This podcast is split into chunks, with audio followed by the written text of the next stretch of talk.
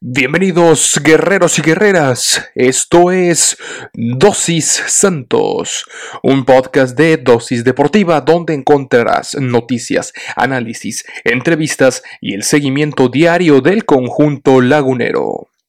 Yo soy Juan Carlos Flores Turrubiates y diariamente te administraré tu dosis santos. Recuerda que puedes sintonizar nuevos episodios de lunes a viernes a través de Spotify, Anchor FM, Apple Podcast, Google Podcast, Breaker y Radio Public. Sin más que agregar, comenzamos.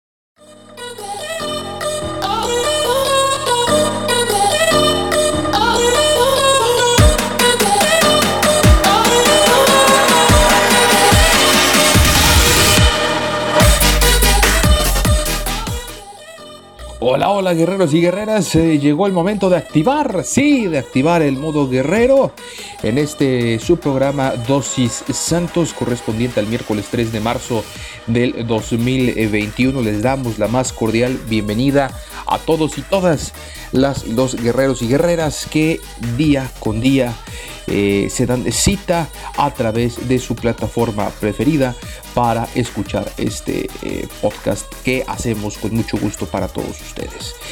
El día de hoy que tenemos en la cartelera de información, en realidad creo que es un miércoles, mitad de semana, mañana partido contra los Pumas, mañana tendremos, eh, se los prometo tempranito, el análisis de este juego y eh, eh, bueno, por, lo pronto, hoy, hoy quisimos eh, tener un poquito de información extra eh, obviamente relacionada con el Santos Laguna, por supuesto, pero información más amena, información eh, más amable, información eh, chusca, también podríamos llamarlo de esta manera. y es que después de lo que se vivió con toda la semana del duelo contra San Luis y la agradable victoria también que, obtuvieron nuestros guerreros contra el FC Juárez. Eh, ya comenzó la, jornada de, medio, de media semana, la jornada 9 de la doble jornada que tendremos. Será días con mucho fútbol y eh, vamos a ver algunos eh, duelos que ya se dieron. Si les parece, empezamos con estos partidos. El día de ayer, martes por la noche, bueno, por la tarde, empezó tempranito Empezó eh, muy temprano la actividad allá en el Estadio Jalisco, resultados sorprendentes, pero aquí, aquí dimos la quiniela y nuestro pronóstico. Eh, veíamos a un Atlas que la victoria sobre la mesa le había servido bien y le gana, le gana con autoridad 3 por 1 al San Luis, se vio muy superior todo el juego. Eh, posteriormente, Toluca también hace lo suyo y con gol de Alexis Canelo termina derrotando a los Tigres de Ferretti que cada vez están viendo eh, peor. Que, me gustaría decirlo así. Para más información del conjunto felino, favor de sintonizar también en cualquier de sus plataformas preferidas, Dosis Tigres con Pedro García. Lo hablábamos también eh, más a detalle esto en Maratón Deportivo, que ya va a salir en un eh, par de minutitos más, donde también pueden ver a Tigres como lo peor de la semana. Eh, de, la fecha 8 y probablemente de la fecha 9. Y por último, el último partido que se dio el día de ayer a las 9 de la noche, Puebla contra León. Buen partido, buen partido allá en el Estadio León. Eh, le, da, le, da, la vuelta el conjunto poblano sorprendentemente eh, de último minuto. Eh, ahí Álvarez con penal, bueno, es Ormeño el hombre que empata las papeletas al 85 por la vía del penalti y Álvarez al 95 logra arrebatarle los puntos a una fiera que está malherida. Yo les he dicho que son los leones dormidos porque de plano no levantan. Y bueno, con esto empezamos los partidos para el día de hoy, miércoles 19 horas FC Juárez que viene de caer ante los poderosísimos guerreros del Santos Laguna contra un Monterrey que no le gusta a nadie, que no termina de gustar y no termina de, de, eh, de convencer a nadie. Posteriormente, Querétaro contra las Chivas del Guadalajara. Pueden escuchar la previa, por supuesto, si ustedes por ahí andan perdidos y son aficionados de las Chivas. En dosis eh, Chivas son los dos partidos que estarán disputándose, uno en la frontera, el otro eh, ya en, en la ciudad de Querétaro en el Corregidora. A las 17 horas ambos duelos. Posteriormente a las 21 horas otra doble, doble cartelera. Bueno, más bien dos partidos en esa misma cartelera. Cuádruple. Cruz Azul FC. La máquina contra el Mazatlán. A las 21 horas en la Ciudad de México. Y en la frontera, sí, en la frontera. Tijuana y América. Tijuana y América también se verán las eh, caras en un interesante duelo que va a cerrar esta jornada. Me parece que el duelo más interesante de estos es sin duda alguna el de Tijuana contra América. América que no puede ganar en la frontera desde que el equipo arribó a primera división en 2012. Una hegemonía total por parte del conjunto de los Quintles. Difícil, difícil para los dirigidos por Solari, otro equipo que no termina de convencer. Y mañana, ya lo sabe, de Caxa Pachuca a las 19 horas. Duelo de muertazos, nada que ver. Y a las 21 horas el partido, nuestro partido, Pumas y Santos, obligado a ganar los tres puntos el conjunto del profe Almada para consolidarse en la parte alta de la tabla. Y ahora sí vamos a empezar con la información que tenemos preparada para todos ustedes el día de hoy. Bien, en las últimas horas, en las últimas horas se da a conocer, por supuesto, que el Santos Laguna también también prepara la reapertura de su estadio, por supuesto. Eh, en los últimos dos días eh, han estado llenos de, gratas noticias para la mayoría de la afición de la Liga MX. Y es que equipos como Juárez, Necaxa e incluso las Chivas por ahí ya han confirmado que volverán a abrir las puertas de sus estadios en los próximos duelos gracias a la disminución de casos positivos de COVID-19 en el país. Y ahora, otra institución que podría unirse a las antes mencionadas serían, por supuesto, nuestros guerreros del Santos Laguna. De acuerdo con información del portal Milenio, la directiva fronteriza tendría en mente la reapertura del territorio Santos eh, Modelo en las próximas semanas a fin de subsanar las cuentas económicas que han venido a la baja gracias a la crisis financiera derivada del COVID-19, la cual ha afectado de manera notoria a los 18 equipos de la Liga MX tras el cierre de sus respectivos inmuebles.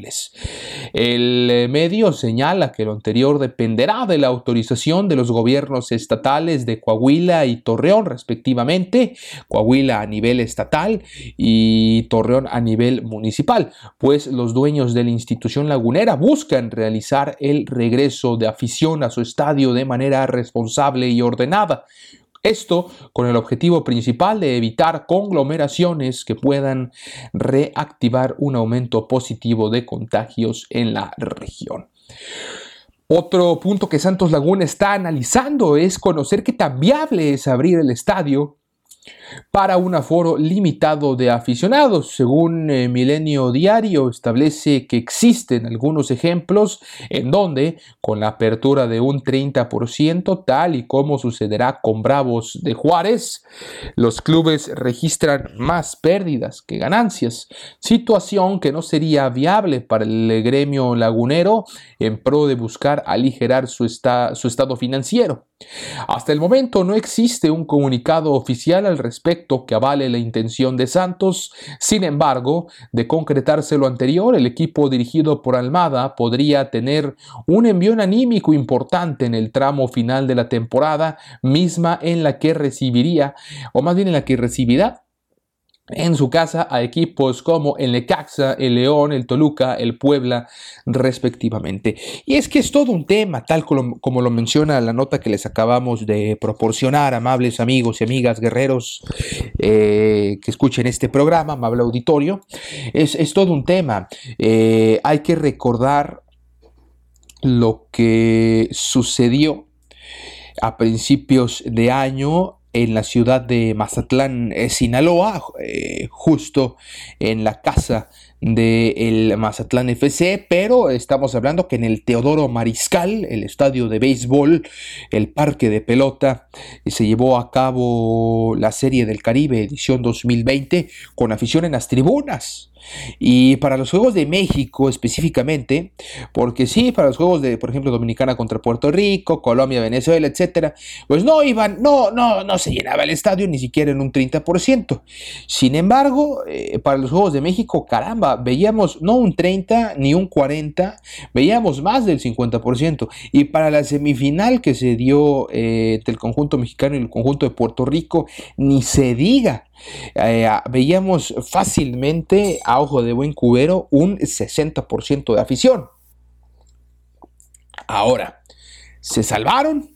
Sí, no hubo un brote masivo. Pues eh, en realidad eh, no, o bien nunca lo sabremos tampoco. Es un tema que hay que tomarse con mucha cautela. Los equipos han perdido, sí, han perdido mucho dinero. Sin embargo, me parece que hay que tomar prudencias al respecto. Seguimos, empieza ya la vacunación a los adultos mayores por parte del gobierno federal nos guste o no nos guste la estrategia que están tomando, ese es otro tema que aquí no eh, corresponde abordar. Sin embargo, ya inició la vacunación, ya muchos eh, viejecitos y viejecitas están, están recibiendo sus primeras eh, dosis, haciendo filas en diferentes partes de la República. En algunos estados la logística es mejor, en otros es, peor. Aquí en, en Nuevo León, por ejemplo, la gente no, no, le, no le gusta mucho, otros sí. Eh, total, nadie se pone de acuerdo en este, en este tema y todos eh, se creen o nos creemos en algún momento expertos en epidemiología, expertos en campañas eh, de vacunación, etcétera, etcétera. Pero creo que al menos sería importante realizar eh, por lo menos algunos ejercicios de cara a la tentativa próxima reapertura. Yo creo que ya no en este torneo, pero sí en el próximo ya pensar en que puede haber eh, una asistencia, porque también estamos hablando de los, de los foros. Esta nota menciona que el 30% para muchos clubes resulta en una en, pérdidas en lugar de ganancias. Y, me parece, me parece que, hasta cierto punto es válido eh, y es importante que los clubes ya no pierdan más. Si les van a dar el 30% nada más y eso para los clubes corresponde, caso específico para el Santos corresponden pérdidas, no tiene caso abrir entonces. Eh, aunque creo que podrían tomar esa oferta de una manera en la que pudieran hacer a la mejor, ¿sabes qué? Eh, con 10% de la afición que le cabe al estadio, si, si le caben eh, si le caben 32 mil, suponiendo ahorita números redondos, eh, bueno, pues a lo mejor vamos a meter 3.200 aficionados, hasta menos, unos 1.000, 1.200 o 3.000, 3.200, 3.500 aficionados. Los invitamos a que paguen boleto y hacemos ejercicios, ejercicios en casa, ejercicios eh, de ordenamiento, ejercicios de, distancia, ejercicios de reacomodo. Eh, para que ahora sí, cuando se permite un aforo mayor del 40, del 50, del 60%, ya que existe una mayor población vacunada o que al menos ya los adultos mayores de 65 años y a lo mejor los adultos arriba de, 40 con comorbilidades eh, ya puedan también ser vacunados, ya sean vacunados y ya las familias estén unidas, porque ahorita también hay muchas familias que no pueden estar juntos debido a esta situación, pues bueno, te abres en un 40, en un 50 o en un 60 y ya, eh, ya practicaste y ya tienes los protocolos bien practicaditos y ya puedes meter a, a, 9 mil, a 10 mil, a 15 mil aficionados eh, tranquilamente. Ya con 15 mil eh, me parece que ya empiezas a generar ganancias, pocas, pero bueno, ya se empieza a solventar. Entonces es una situación complicada, pero pues al menos ahí está el Santos Laguna que no presionando, están en su derecho de preguntar y de, de seguir insistiendo y de ver las gráficas, digo, también siendo realistas. Y sí, eh, ha bajado considerablemente en algunos estados, en otros no tanto, pero en general eh, ahí, va, ahí va la situación.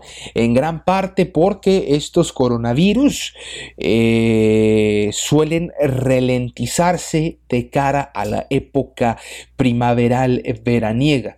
Entonces es probable que veamos una disminución considerable de casos. No signifique que ya estamos saliendo ni que el virus ya no vaya a existir para nada. Seguirán existiendo casos todos los días, eh, seguramente, pero es una oportunidad y una ventana importante para que los gobiernos se pongan las pilas en todos los niveles y de todos los partidos políticos, insisto, se pongan las pilas, trabajen en conjunto y logren aprovechar esta temporada primaveral y de verano para terminar de vacunar a la mayor cantidad de personas eh, que puedan. Ahora, también sabemos que el tema de las vacunas es otro tema aparte que tampoco deberíamos de tomarlo aquí, pero es importante, creo yo, mencionarlo. Eh, el acaparamiento por parte de los países eh, más industrializados y con mayor cantidad de capital y de recursos es una situación ya grave que incluso la OMS ha alertado. México ya compró la cantidad necesaria de vacunas para eh, tener a toda la población, los 26, los 126 millones de mexicanos que somos. Sin embargo, las, eh, las farmacéuticas, por más que están trabajando a marchas forzadas, no logran y no pueden darse abasto por la cantidad de demanda que existe por todos lados. Y como en todo mundo y en todos lados, sobre todo en la parte occidental de, de nuestra cultura, pues existe el nepotismo, el amiguismo y demás. Por eso vemos a ciertos países que también son mucho menores en población, en, que son mucho menor cantidad de población, mucho mayor infraestructura por lo mismo. Y, demás, eh, bueno, que ya casi están todos vacunados, pero el caso de México sí va a tardar por lo menos todo este 2021. Veremos si el 2022 la cosa ya cambia, pero estoy seguro que ya para mayo eh, bueno, eh, eh, entre la fe que tengo y, el pronóstico también que, he hecho por, por, al revisar todos estos datos epidemiológicos, estadísticos y demás, creo que para mayo ya podríamos empezar a ver afición en muy buena parte de los estadios del país y ojalá que el TSM sea uno de ellos. Y bien, vamos a pasar a más información también que en las últimas horas, en los últimos días salió a la luz. Interesante ¿eh? en relación a uno de nuestros grandes, grandes leyendas eh, recientes en la institución, Osvaldo Sánchez, considerado como un guardamete histórico en el fútbol mexicano, gracias a los éxitos cosechados en Chivas y por supuesto en el Santos Laguna y claro, gran seleccionado nacional. Sin embargo, su traspaso al equipo de la comarca se dio dos días después de coronarse con el rebaño sagrado. Imagínese usted eh, allá en el 2006, en el lejano ya 2006, y con un contrato inédito, hecho a mano, así como usted lo escucha. Alejandro Irarragorri, presidente administrativo del Santos Laguna, compartió en su cuenta de Twitter el escrito con el cual aseguró el traspaso del guardameta el 12 de diciembre del 2006. En la imagen del texto se lee lo siguiente. Este contrato entrará en vigor a partir del 1 de enero del 2007 y hasta el 31 de diciembre de 2009. El presente se firma de conformidad por las partes en Torreón, Coahuila. Imagínese usted, ahí compartió Alejandro Arragorri la imagen del el contrato hecho a mano y en el que menciona, mi, mira, mira, querido San Osvaldo-TD, ¿te acuerdas? Algún día estará enmarcado en el TSM oficial histórico contrato para un histórico líder y capitán. Abrazo. Ahí está la fecha del 12 del 12 del 2006. Y Osvaldo Sánchez le responde cómo olvidar ese día, esa noche y lo que se construyó después fue simplemente mágico. Gracias por tanto, patrón.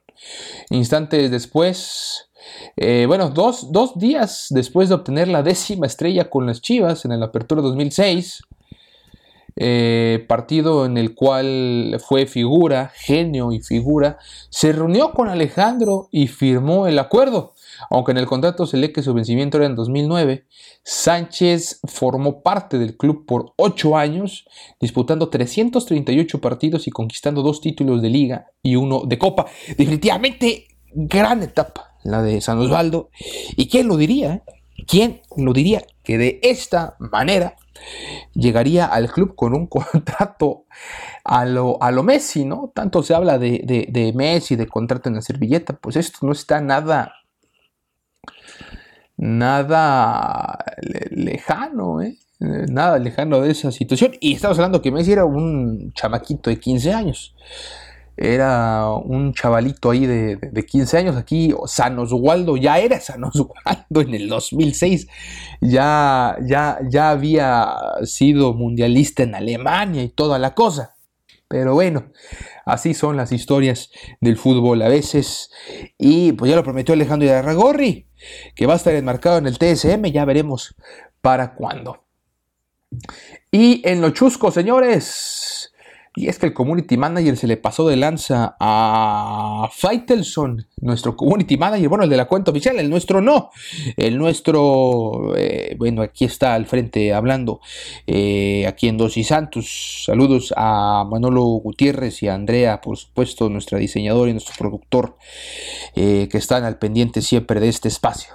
Pero no fue el community manager de, la cuenta oficial del Santos Laguna que se burló de Fighter. Fighter, ya, ya todo el mundo se burla de él, pobre, pobre hombre. La verdad es que a mí me cae muy bien, se me hace una persona muy preparada, un, gran ejemplo a seguir, creo yo, del periodismo eh, deportivo, un hombre informado, un hombre polémico, un hombre eh, astuto y, un hombre bastante, bastante inteligente. Eh, y es que aprovechando el tren de molestar a David Feitelson debido a lo de Lord Deudor, eh, y porque ahora está, eh, porque ahora hasta el Canelo Álvarez lo revienta. Bueno, lo de Lord Deudor, si se acordarán, fue debido a que apostó abiertamente en redes sociales a que no castigaban a la América y bueno, le quitaron los tres puntos en la mesa al final, que fue histórico. Entonces ya el burro Van Ranking le le, pidieron, ahí le pidieron, eh, bueno, el burro Van ya le pidió su cabellera y, demás, ya se convirtió en Lord Deudor. Y después de lo de la pelea fuerte, las críticas de Faitelson sobre Canelo, que también ya lo está reventando en redes, fue la cuenta oficial del Club Santos Laguna que mandó un troleo épico al periodista de El Líder Mundial en Deportes ESPN. Todo comenzó con la publicación de un seguidor de los guerreros en la que aseguró que, que, que cruzaría corriendo en calzones del puente plateado si el equipo derrotaba al FC Juárez, algo que se concretó después del marcador de 3 por 2 y una pifia incluida ahí de Enrique Palos como el centro de atención de ese, de ese partido. Si la promesa del seguidor ya era lo suficientemente atractiva, la respuesta del Santos Laguna eh, merece, merece también ser enmarcada porque hasta del golpe de Cuauhtémoc Blanco sacaron a colación. ¿Y cuál fue la respuesta, señores? Del Club Santos Laguna, eh, haciendo mención a esta apuesta de que si ganaba el Santos corría en calzones por el puente plateado, dijo, ¿alguien sabe si ya cumplió o ya se rajó como cierta persona que tuvo un percance con el Divo de Tepito aquella calurosa tarde en el Luis pirata fuente. No, bueno, con eso se lo acabó completamente eh, nuestro, bueno, el community manager de nuestros guerreros, el, community manager oficial, a nuestro querido David Faitelson, a quien le mandamos un saludo desde este espacio. Y bueno, vamos a hablar también eh, ya le mandamos saludos a David Feitelson, quien es una de las personas más buleables y troleables del Internet. Eh, y bueno, ahora es momento de hablar de otra, bueno, de una leyenda, de una gran leyenda de la crónica deportiva. Estamos hablando nada más y nada menos de don Emilio Fernando Alonso, aquel hombre eh, que tiene mm, grandes frases, míticas frases al momento de narrar fútbol. Una de ellas, como, claro, por supuesto, eh, no, no, la podemos pasar por alto. Eh, cuando arranca un partido, ya sea el inicio o la segunda mitad, estamos arrancando este famoso grito de Emilio Fernando Alonso. O también cuando meten un gol que dice adentro que están cenando, por supuesto. Y es que eh, el, gran maestro, y lo digo en serio, eh, con, un gran respeto y una gran admiración a la carrera de don Emilio Fernando Alonso, y es que volverá a escucharse este famoso grito estamos arrancando, y ojalá que también el de adentro que están cenando en la televisión abierta en la televisión abierta en un partido de Liga MX, pues tras su fugaz y breve paso por ESPN, el reconocido narrador mexicano debutará en las pantallas de eh, TUDN en el partido de mañana entre Pumas y Santos Laguna, nuestros guerreros, el jueves en este juego correspondiente a la jornada 9 del clausura 2021. El ex cronista de TV Azteca se había mantenido alejado de los medios de comunicación desde hace algún tiempo, destacando su aparición en algunos partidos de las Chivas Rayadas del Guadalajara mediante su canal eh, privado de streaming. En el partido entre Pumas y Santos Laguna, don Emilio Fernando Alonso estará acompañado por otra gran eh, leyenda, uno de los pocos mm, cronistas que a mí me, gustan mucho eh, que hay ahí en, esta cadena, que es Raúl Pérez, además de los analistas Kikín Fonseca y Julio Ibáñez. Pues ojalá que don Emilio Fernando Alonso le dé una lección al Kikín Fonseca, caray, que, que de plano eh, sí es muy malito eh, analizando la verdad, digo, con todo respeto, fue un gran futbolista. Eh, llegando incluso al Benfica, lo recordamos por supuesto en los Pumas, ya a partir de Tigre ya se vino para abajo y su carrera como analista sí es bastante mediocre, digo la verdad. Pero bueno, ahí estará don Emilio Fernando Alonso, el nacido en Iguala Guerrero el 4 de julio del de 1960. Una de las voces más reconocidas del deporte. Muchos años, ¿eh? muchos años en TV Azteca.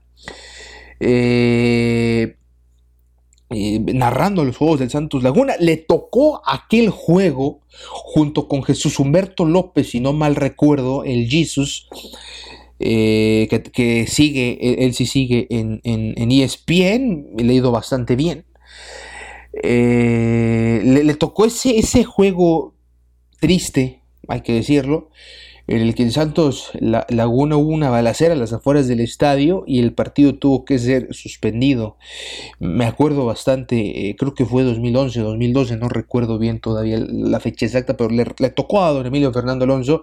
También ha estado una cantidad innumerable de, Eurocopas, de Copas del Mundo, de, Champions League, en partidos, incluso narrando otros deportes que no, que no son propiamente eh, fútbol, soccer, específicamente en olímpicos, eh, destacadas las crónicas de voleibol y en incluso en básquetbol en algunos momentos eh, narrando a los Leones Negros del Cimeva y sobre todo sobre todo en el béisbol narrando Liga Mexicana Liga del Pacífico los charros de, los charros de Jalisco y eh, ya tiene siete siete campeonatos, serie mundiales de béisbol, World Series, la última gran, gran, gran crónica ahí levantando emociones para radio, junto con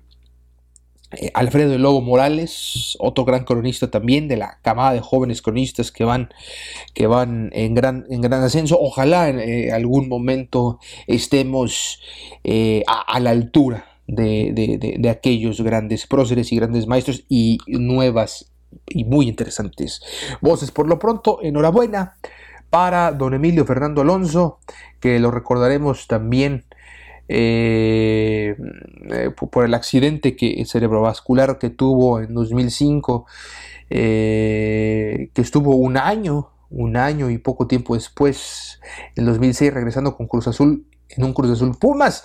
Ha estado don Emilio eh, Fernando Alonso eh, narrado partidos de Copa Mundial desde España 82, México 86, Italia 90, Estados Unidos 94, Francia 98, Corea Japón 2002, Alemania 2006. En Juegos Olímpicos estado en Seúl 88, Barcelona 92, Atlanta 96, Sydney 2000, Atenas 2004, Pekín 2008, Londres 2012 y en Río 2016. Vamos a ver Vamos a ver si logramos verlo en Tokio 2021. Seguramente sí, con eh, TUDN. Eh, volvió o volverá a televisión abierta los Juegos Olímpicos. También estará en, estará en todos lados. Eh, Tokio 2020, 2021, eh, ya ni sé. Pero enhorabuena para don Emilio Fernando Alonso. Eh, desde aquí eh, le mostramos nuestro respeto, nuestra admiración hacia su brillante, brillante carrera de un hombre preparado, de un hombre inteligente, de un hombre mesurado, de un hombre que sabe llevar la crónica de un partido y que no se va por el comentario burdo ni por el comentario absurdo. Es un hombre muy preparado aparte de ser cronista de radio y de televisión, es, eh, eh, es historiador, egresado de la Facultad de Filosofía y Letras, nada más y, nada menos que de la Universidad Nacional Autónoma de México, la máxima casa de estudios. Eh, gran, gran noticia la de don Emilio Fernando Alonso en tiempos, insisto, en donde pues, cada vez hay voces más, más malitas y tipos de crónica deportiva que dejan dejan mucho que desear. Eh, ya para despedirnos, damas y caballeros, eh, ya están las playeras confirmadas para el encuentro de mañana entre Pumas y Santos en CEU. Pumas contra Santos en el Olímpico Universitario será uno de los eh, nueve partidos correspondientes de esta novena jornada del torneo Guardianes Clausura de la Liga 2021 para los dirigidos por el entrenador argentino Andrés Ligini, que ya está con medio pie fuera del plantel, significará como la oportunidad para romper con una sigrilla de cuatro derrotas consecutivas en el certamen de la primera división del fútbol mexicano, mientras que para los eh, laguneros llevarse un triunfo de Ciudad Universitaria les servirá para no perderle pisada de Cruz Azul, rival de Pumas en la fecha 10, que a su vez, sí, que a su vez eh, reciben el Estadio Azteca al Mazatlán Fútbol Club. en otro orden de ideas, bueno, las autoridades de la Liga MX ya confirmaron la indumentaria que ambas escuadras se vestirán la noche del día de mañana. Por un lado, el cuadro de casa, los Pumas, lucirán con su clásica vestimenta blanca. Eh, sobrio, elegante el uniforme de los Pumas, mientras que el elenco o la oncena lagunera de Torreón lo hará con playera negra y pantalones en verde. También muy elegante el uniforme en, negro. Tío Charlie, si nos estás escuchando, por favor, mándanos, mándanos un par de playeras del Santos Laguna. Mándanos unas tres o unas cuatro, una para su servilleta y las demás aquí prometemos rifarlas, por supuesto. ¿Cuál va a ser la terna arbitral para este partido? El juez eh, será nada más que Jorge Isaac Rojas Castillo. Estará acompañado por los líneas eh, José Ibrahim Martínez Chavarría y Jessica, la señorita Jessica Fernanda Morales Morales. El cuarto árbitro citado en esta justa es Víctor Alfonso Cáceres Hernández. Pues ahí está la información de la indumentaria y el cuerpo arbitral para el partido de mañana a las 9 de la noche. No se lo pierda mañana la previa junto a Jürgen González. Eh, quien próximamente le, estará anunciando eh, cosas interesantes en cuanto a sus proyectos personales. Por mi parte, los invito a que me siga en redes sociales. Mi nombre es Juan Carlos Flores Turrubiates, en eh, Twitter, arroba Juan Carlos-FLT. Y la cuenta de Instagram de la cuenta de Instagram de Dosis Santos es precisamente esa, arroba dosis.santos. Sin más preámbulos, damas, eh, amables amigos y amigas del auditorio, guerreros y guerreras, eh, yo me despido, me despido. Por supuesto, no sin antes recomendarles que se queden en casa, usen la mascarilla, coman frutas y verduras. Y arriba el Santos, como no, señores. Adiós.